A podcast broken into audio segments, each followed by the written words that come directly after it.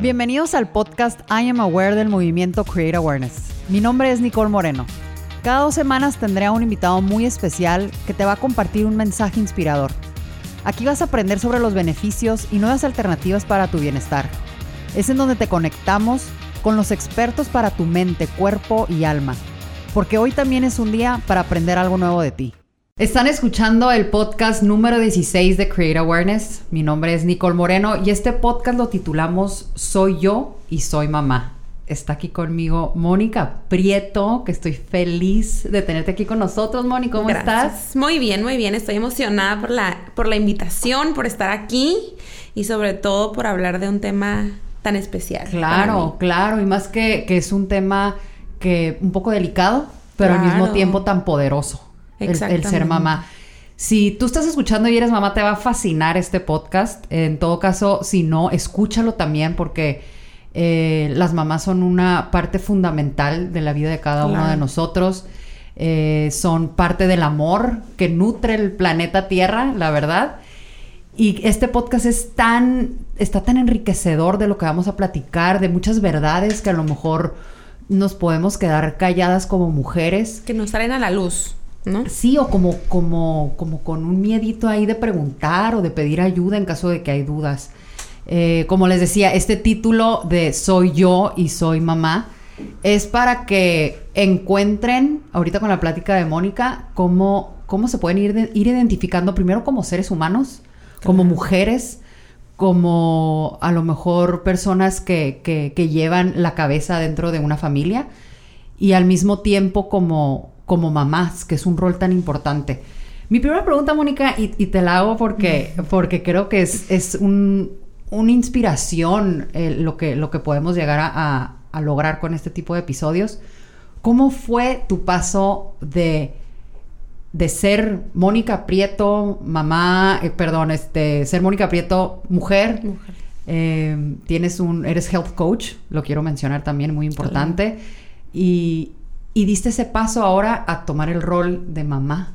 ¿Cómo, cómo fue ese, ese cambio que tuviste en ti? Y es, sí es difícil. O sea, definitivamente la persona que diría que es fácil no lo entendería porque sí se, sí se me hizo muy difícil el amo mi profesión, amo lo que hago y decir, ahorita lo voy a poner en pausa.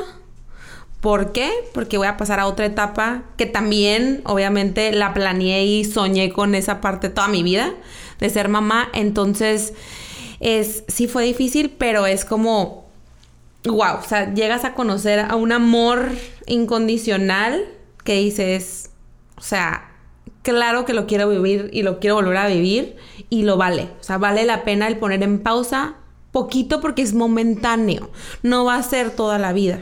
O sea, el bebé va a depender de, de, ti muy poquito tiempo y se pasa tan rápido que de verdad sí se pasa muy rápido. Entonces, es como, también es parte de ser mujer al final del camino. Entonces, sí, sí te defines como profesionista, pero también te puedes definir como mamá.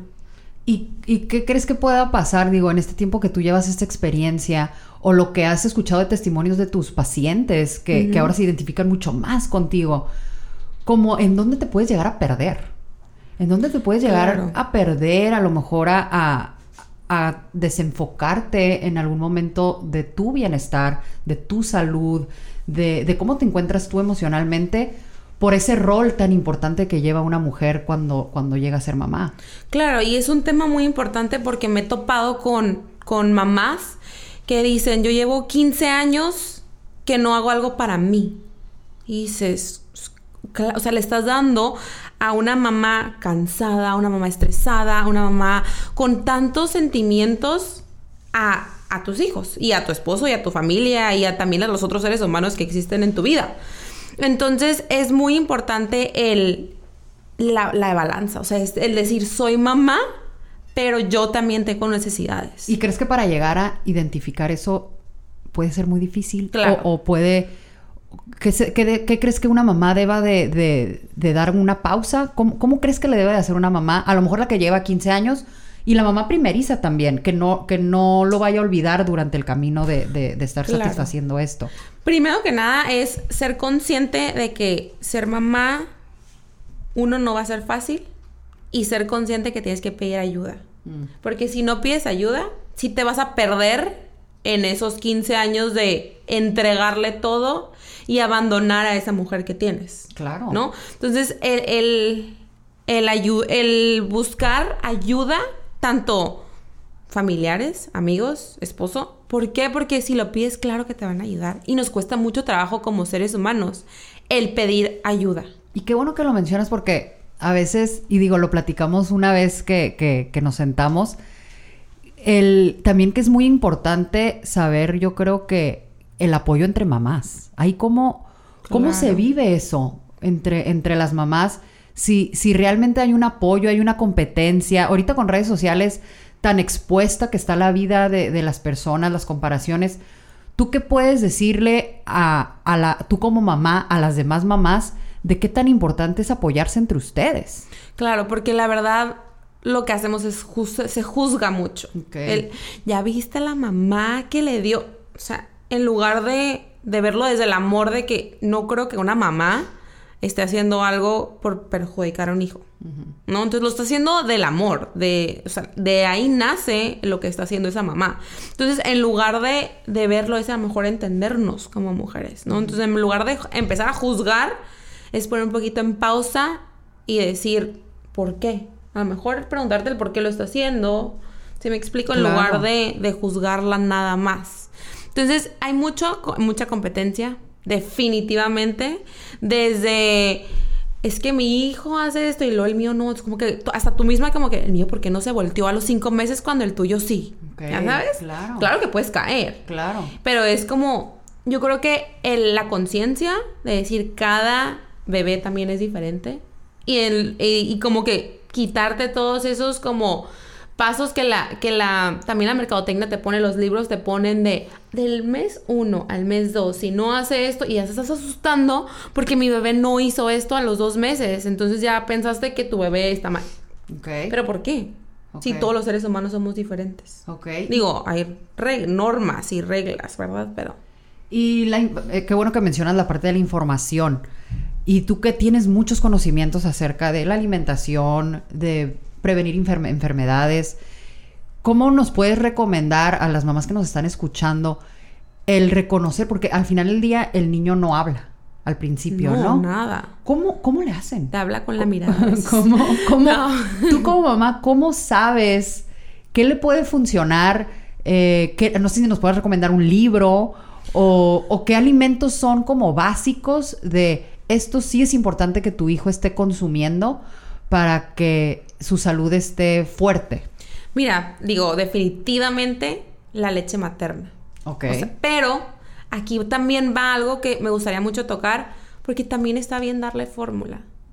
¿Sabes? Si la mamá no está bien o la mamá se estresó y no le salió, no le bajó la leche, no pasa nada, ¿no? O sea, preferible. O por ejemplo, hay muchas mamás que me ha tocado y se me hizo muy difícil. Se me hizo muy estresante no pude. Este, o llora mucho la mamá porque mm, le cuesta trabajo el pegarse al bebé porque a lo mejor y le duele, ¿no?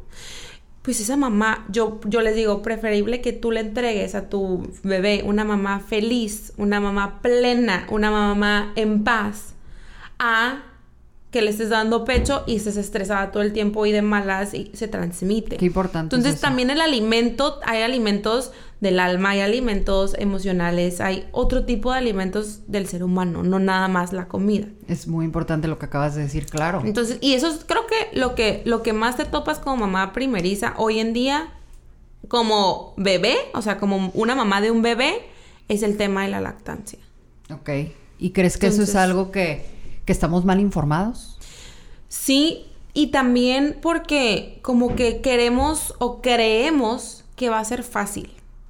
Y la verdad no lo es. Aunque me ha ido muy bien, yo te puedo decir, la verdad me ha ido muy bien en el tema de la lactancia, pero no es fácil porque cuando la dejo, por ejemplo, es cargar con todo y es desgastante. Sí, o sea, es, es, un tipo de esfuerzo muy diferente. Pero, eh, pero lo decido. Entonces, como yo, lo decido. Entonces, así sea cansado o no cansado, yo lo quiero hacer. Entonces, es como deal with it. Ok, esa, es la parte clave, me imagino. Claro. En, donde la decisión tiene que ser muy fuerte para que puedas llevar a cabo ese esfuerzo. Porque Es, me imagino, o sea, es tener el- los tiempos, Hasta la ropa. La ropa. O sea, porque te pones una ropa que, o sea, un cuello de tortuga, no.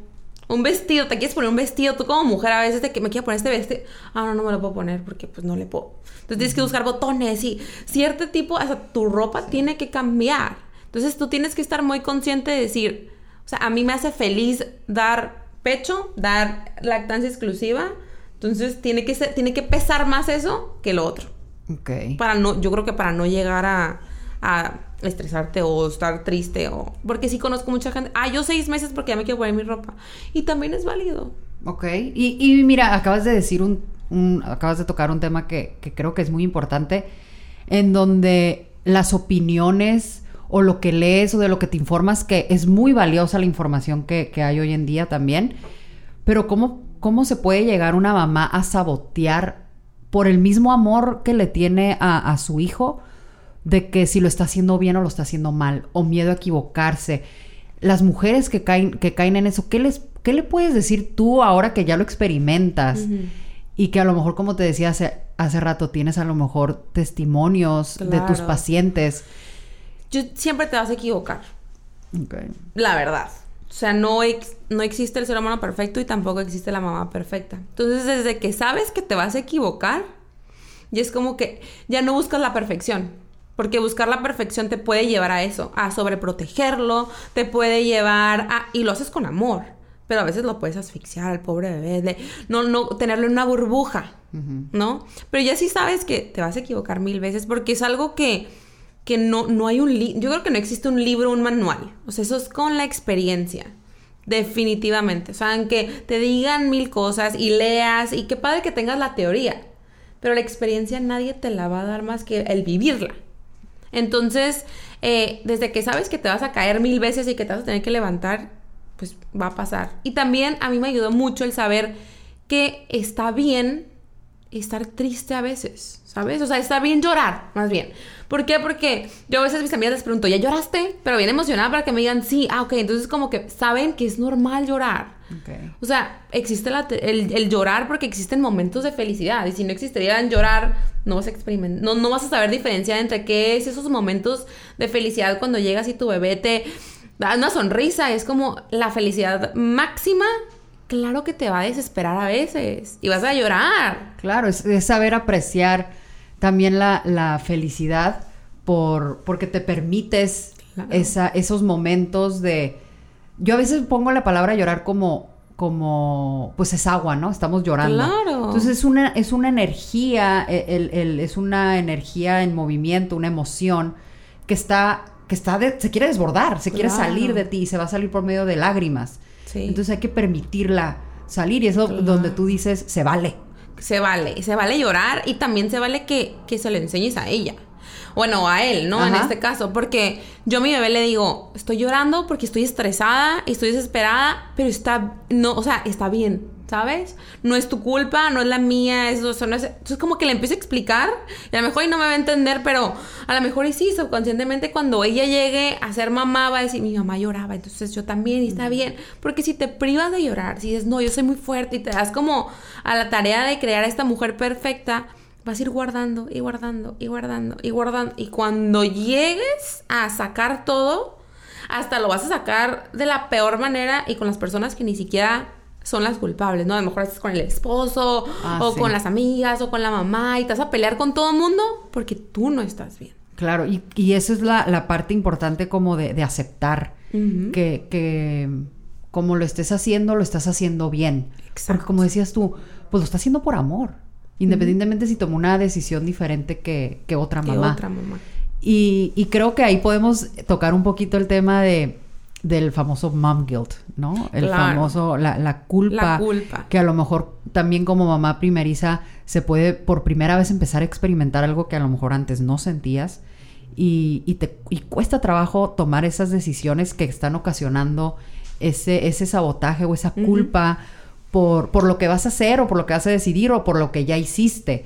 Claro. Dime, no sé, tres Mom guilt. mom guilts que son los, los que más escuchas y, y qué haces al respecto o cómo te puedes fortalecer, ¿no? Para, que, Claro. para que eso no esté sucediendo. en ti. Digo, creo que toda mamá va a experimentar la culpa. O sea, como que la maternidad y la culpa vienen de la mano. Entonces, como que toda mamá debería saber que va a ser normal sentirlo, ¿no?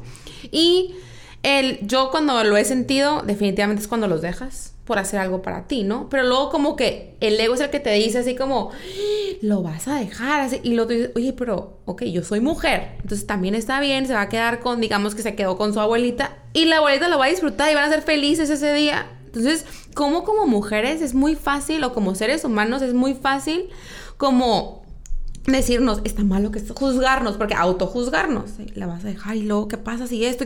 Y la mente te lleva ya toda una historia a decir, ay, mira, hoy va a estar padrísimo el día porque hoy me merezco un día libre, voy a dejar a mi hija con su abuelita que tanto la miladora, ellas van a pasar un rato padrísimo y yo también. Y luego vamos a llegar y nos vamos a ver y vamos a ser felices.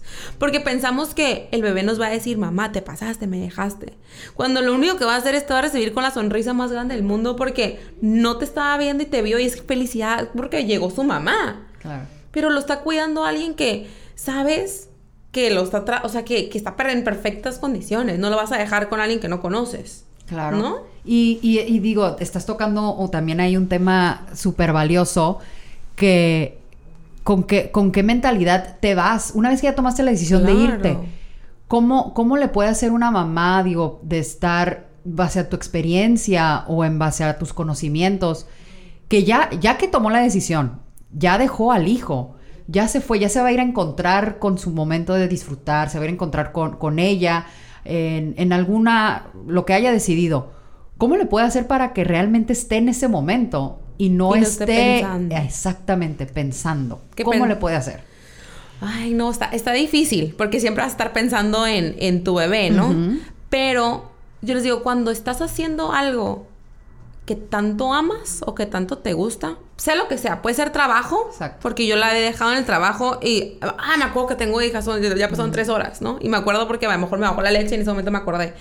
Pero también puede ser en algo que, si tú disfrutas muchísimo ir al cine, por ejemplo, o sea, si haz algo que realmente disfrutes, no te vayas nada más porque, ah, es que me dijeron que estaba bien irme, entonces me voy.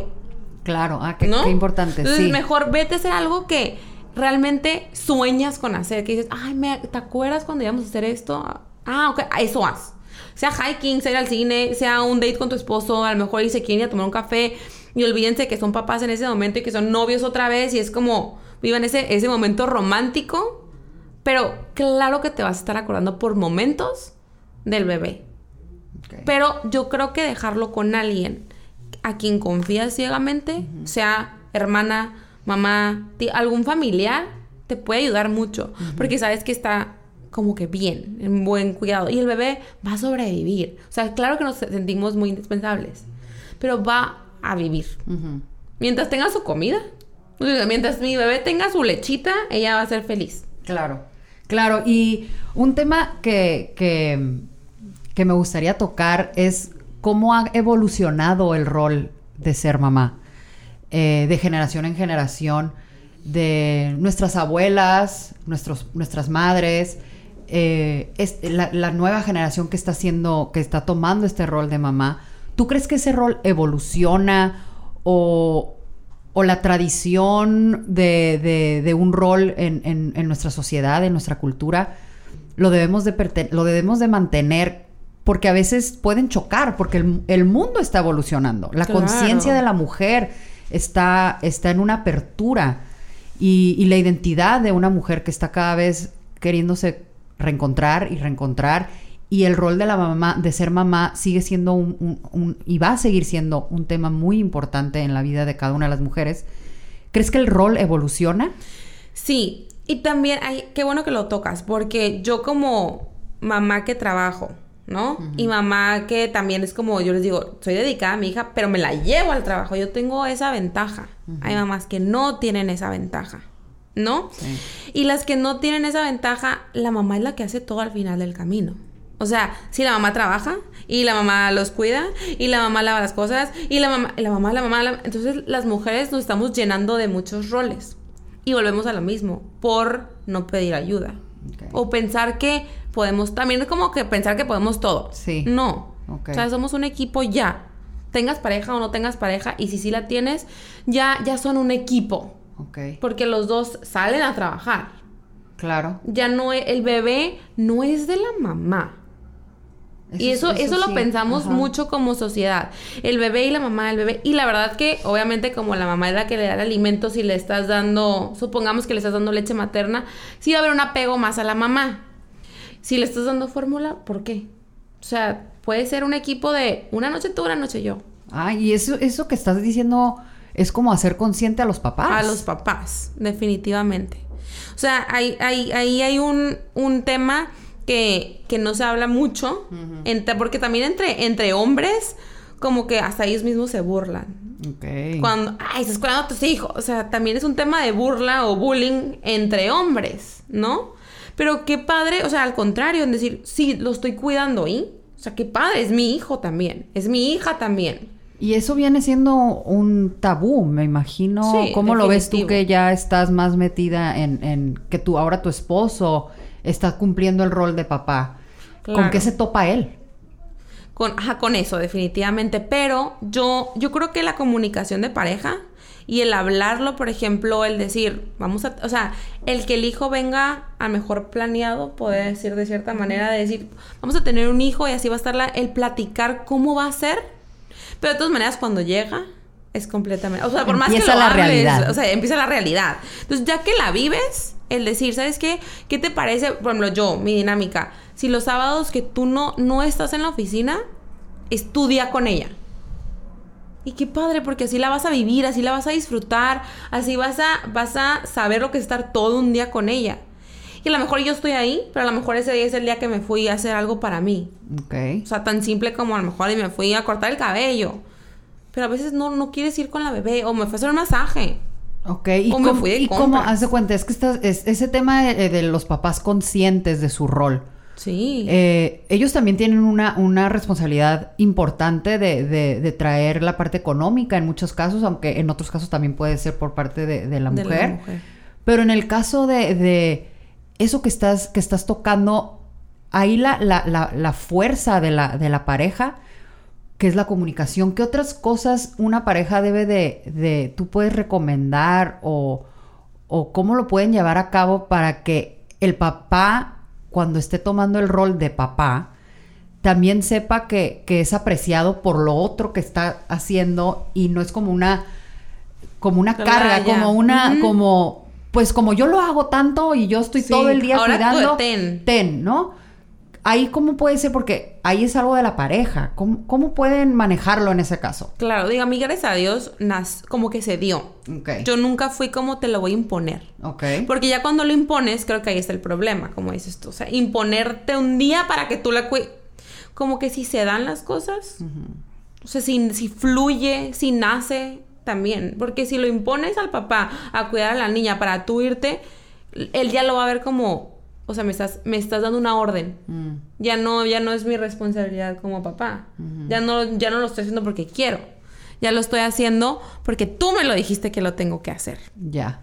Entonces, creo que también ahí es muy importante el, el que nazca de los papás y que ellos también como que se vuelva algo ya entre, entre, entre ellos de decir, sí, cierto, o sea, como conciencia de la mamá se la pasa de lunes a viernes con los normalmente, ¿no? Con los niños, pues yo le voy a decir que qué padre, o sea, yo me los, yo voy el sábado y los llevo al parque. Sí, o sea, tú, tú lo que recomiendas es que los papás sean los que Los que tomen la iniciativa. den esa fuerza, ese- Claro. ese, esfuerzo de, Ese- no sé si es esfuerzo o... Y a mí se me va a quedar muy grabado cuando una vez le dije a mi esposo, oye, ayúdame hoy. O sea, como que ese día estaba muy cansada, no sé si no había dormido, eran las primeras, no sé, a lo mejor cuatro semanas de la bebé. Y le dije, hoy necesito que me ayudes. Y él voltea y me dice, Mónica, es que no se ayuda, o sea, no, no te voy a ayudar. Porque es mi hija también. Claro que depende de la persona, pero yo creo que...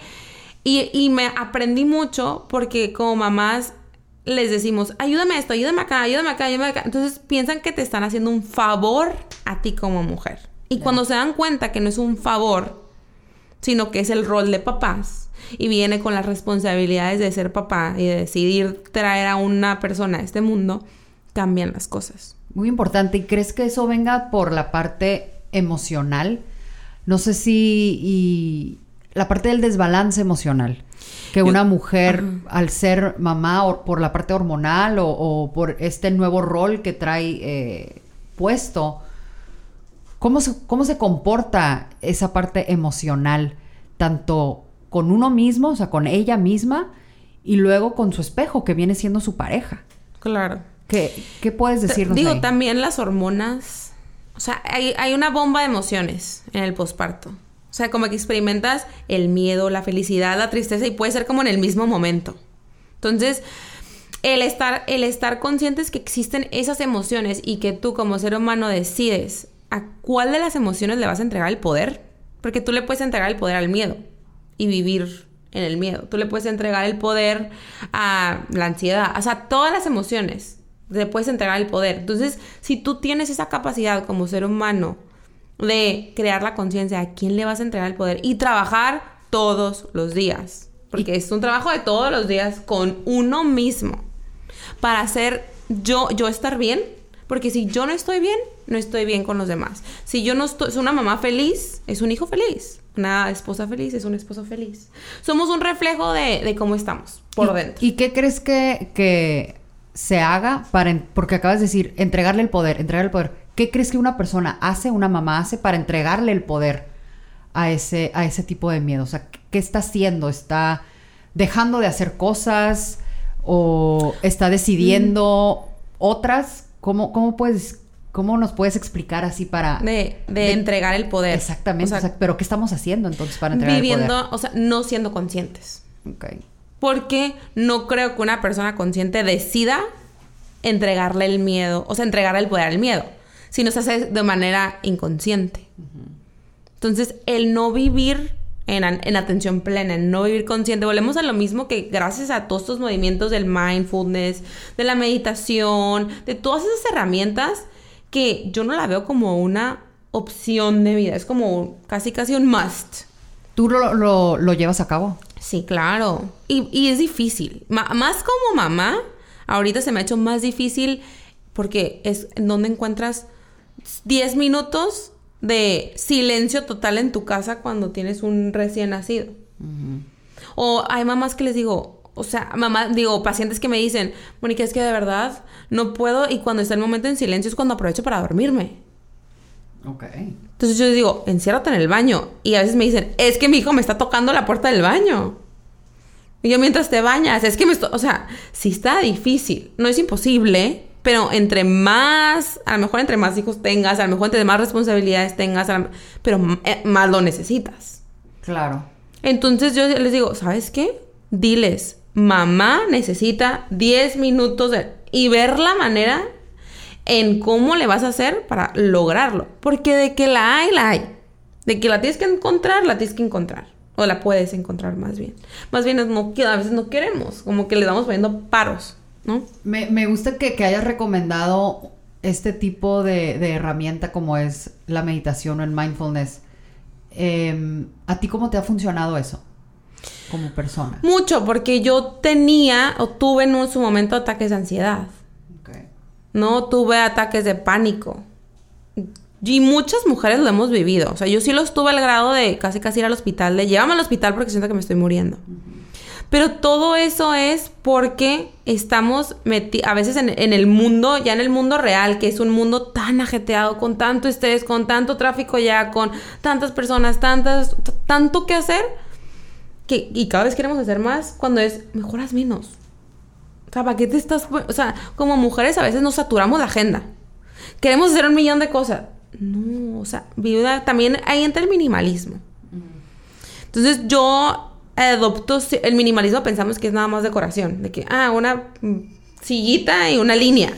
No, también el minimalismo es en, en tu estilo de vida y en tu casa, o sea, eh, porque quieres hacer más cosas. Mejoras menos cosas y hazlas bien. Claro. O sea, pensamos que tenemos como, como en el mundo social en el que vivimos, pensamos que tenemos que ir a todos los lugares que nos invitan, por ejemplo. Porque creemos que el decir no es muy malo. No, ¿cómo le voy a decir que no voy a ir? ¿Qué tiene de malo? ¿Y socialmente eso cómo, cómo te ha pasado a ti?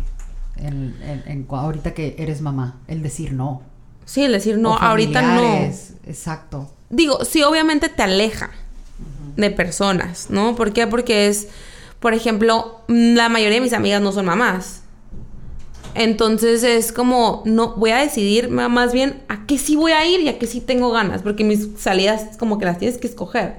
Ya no puedes ir a todos los lugares. Y qué bueno. Nada más es, claro que ya no te van, a lo mejor ya no te van a invitar a todos lados, porque, ah, ya sé que no va a ir. Pero pues, si mientras tú seas feliz, o sea, y mientras seas consciente de que fue tu decisión, no, no creo que te va, no, no creo que vayas a caer en la tristeza porque no me invitaron por ahí. Claro, y, y eso digo, tiene mucho también en lo que estábamos hablando hace ratito de, de cómo, cómo hay esa competencia. ¿Cómo existe la competencia de, de, del rol de superwoman? De que todo lo, que sí lo puedes, pero acabas de decir lo del minimalismo en, en tus decisiones de lo que haces. Cuando, cuando una, digo, yo no soy mamá y lo, y lo quiero, lo quiero externar, pero tengo muchas mujeres alrededor de mí que adoro y aparte de mi propia mamá, que, que veo en, lo, en, en, en esa parte de, de identidad por, por tanta información, por a lo mejor, como decía hace ratito, la competencia. ¿Qué nos puedes recomendar tanto a las mujeres que son mamás como a las que no son mamás? Que cuando se toma este rol de mamá, la parte de, de el soy yo, persona, primero, no por la parte egoísta. Claro. Porque a veces podemos caer en eso. Claro. Y que O, cuando... o sentirte egoísta o que, tú. o que cuando a lo mejor estás tratando, está tratando la, la mamá como de, de acá en la mente decir, lo voy a hacer, lo voy a hacer, pero realmente no lo está sintiendo que está bien y es cuando entra la culpa. ¿Qué puede hacer esa, esa mujer? Porque yo sé que es un tema muy amplio, Claro. pero el egoísmo, o sea, que te sientas egoísta por, por no hacer algo por tus hijos. Yo creo que siempre te vas a sentir egoísta. La verdad. Como que te mentiría si, si no pasara por mi mente, porque sí pasa. Pero más bien el saber que, el saber que no estás mal. O sea, decir, pues a lo mejor sí soy un poquito egoísta, pues sabes. Como que decir, ay, dar- darle un poquito por su lado al egoísmo. Como que volverte, para que sea parte de tu equipo. En lugar de que sea tu enemigo. Ok. Y decir, a lo mejor soy un poquito egoísta, pero no lo voy a ver del lado negativo. Lo voy a ver, soy un poquito egoísta porque voy a ser mejor mamá. O lo voy a hacer con, voy a llegar con, con, con esa, digamos que te vas a ir de viaje. ¿Cómo me voy a ir de viaje y sentirte que te vas a ir de viaje? Y me pasa mucho que, que a mí me dicen, no sé, ahorita que tengo viajes eh, de bodas, digamos, ¿no? Entonces, ¿cómo no vas a ir? Pues fue mi decisión cierto tiempo. Y también está bien la que se fue. La mamá que se fue, también está bien. Es que eso, es- eso es lo, lo, y la lo que no se fue también está bien. Pues eso que estás diciendo es lo, es lo más real. Exacto. Que independientemente de que es parte de, de cómo nos comparamos. De que si ella lo está haciendo y yo no lo estoy no haciendo, lo entonces yo estoy mal. Entonces, si, si ella lo, lo, va a dejar de hacer, ¿por qué no lo voy a dejar de hacer yo? ¿Cómo puedes darle ese peso a tu decisión? ¿Cómo, cómo, cómo le puedes hacer de ¿Cómo verdad? le hago yo para hacerlo? Híjole. O sea, esa fuerza, porque es un, es, es tanto de, de Ti- ti- Tienes que... Es una seguridad, definitivamente. O sea, como que... Yo, cre- a- a- como me lo preguntas, yo estoy muy segura de lo que quiero y lo hago, o sea, sin, sin querer quedar bien con los demás. ¿Y esa seguridad la, la logras por tus conocimientos? Yo lo, lo pregunto por, por las mujeres que no encuentran esa seguridad de su decisión. ¿Cómo les podemos decir de, si vas a decidir algo como mamá y primero lo estás decidiendo como, como mujer, ¿de qué se pueden enriquecer? De libros, de escuchar podcasts como este. Ah, definitivamente. ¿Qué pueden hacer para darle peso a sus decisiones con seguridad y, y algo muy valioso, que las opiniones de afuera no, no, lo, no lo lastimen, no, No lo lastimen, lastimen. esa decisión? A mí, bueno, te puedo decir a mí que me empodera, ¿no? Porque es, es la manera de empoderarnos, Claro. ¿no? Y es rodearte, uno, de personas más o menos con lo- el mismo, este, ide- las mismas ideas o los mismos, eh, eh, los mismos, como ¿cómo te? Pues sí, son ideas. O sea, realmente con la, con lo mismo. filosofía. Como- exactamente. Yo creo que ahí el apoyo, o sea, como que el apoyo es como antes se decía, como son como tribus. Y de hecho en lugares de maternidad así le llaman mamá, tribu, mamá, ¿cómo les llaman? Mamás tribus o algo así se llaman. O son sea, como ciertos a que pertenecen, como son como ciertos círculos, como que ir a, por ejemplo, yo voy a círculos de lactancia. Ah, ya. Ya sabes, o voy a un círculo, a lo mejor no tiene nada que ver con los hijos, pero voy a un círculo a veces he- y lo he ido a de minimalismo. Entonces, como que rodearte de gente Qué que importante. esté en la en misma en tu misma sintonía. Claro. Porque si te empiezas a juntar con personas que están en diferentes sin- eh, sintonía todo el tiempo, pues claro que te vas a sentir juzgada. Claro. Y aún así, cuando estés en esos, en esos lugares donde no tiene nada que ver con lo que tú estás haciendo y no tiene nada que respetarlo y vivir el momento. Y ahí es cuando, es que qué, qué importante lo que estás diciendo. Es cuando tú dices, no sé si es inconsciente, cuando estás en esos momentos en donde no se comparte tu, tu opinión, donde no se comparte tu filosofía, el recordar que estás rodeada de esos círculos a los que tú perteneces, o a lo mejor una amiga que te apoya. Una, con que tengas una, ya. persona que está contigo y, y juntos van de acuerdo a rebotear eh, eh, las, las ideas o, o rebotar lo que aprendiste. ¿Qué, qué- valioso es eso? Sí, exacto. Entonces, es- sí, es- ese sería mi consejo. O sea, buscar, aunque no sean tus amigas y aunque no vayan a ser tus mejores amigas quizá, pero va a ser tu grupo de apoyo en ese momento. Claro. Entonces, y tus mejores amigas siempre van a estar ahí. Y nada más, no, a lo mejor no están viviendo el mismo momento, a lo mejor no están viviendo la- el... A lo mejor todavía no son mamás en este caso. O a lo mejor y no comparten lo mismo que tú, pero también decir, res- respeto y me respetas. De acuerdo. Y miren, este, para ustedes que nos están escuchando, que si tienen preguntas, muy importante, y, y, y sé que, y, y quieren pertenecer a lo mejor a este tipo de filosofía, pues te pueden buscar a ti, Moni, al final del día. Claro. ¿Dónde te pueden encontrar? Mira, en, en redes, como moni.healthcoach, es donde más me escriben. Y ahorita que mi bebé sale mucho en redes sociales porque la grabo, grabo lo que estoy haciendo con ella. Hermosa. Este, yo los mando a esos lugares.